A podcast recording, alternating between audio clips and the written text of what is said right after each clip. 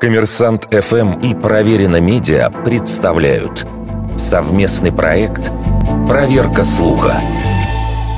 Правда ли, что бунт на броненосце Потемкин произошел из-за червивого мяса?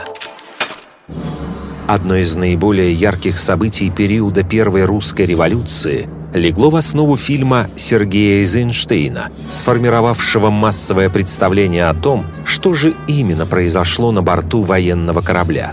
Согласно официальной советской версии, поводом к восстанию послужил борщ с испорченным мясом.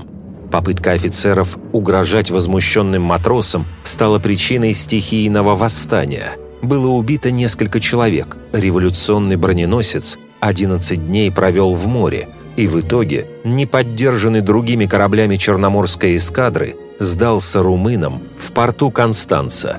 Следствие, которое было проведено после возвращения Потемкина и части экипажа в Россию, установило, что то самое мясо закупалось в Одессе – и шестеро отвечавших за это членов команды, и офицеры, и рядовые матросы признали его свежим. Остатки злополучного борща даже отправляли на экспертизу.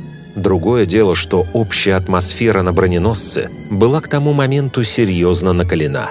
На корабле действовали агитаторы. Впоследствии об этом не скрывая, рассказывали большевики, в том числе непосредственные участники тех событий – поэтому было достаточно одной искры, чтобы на борту вспыхнул бунт.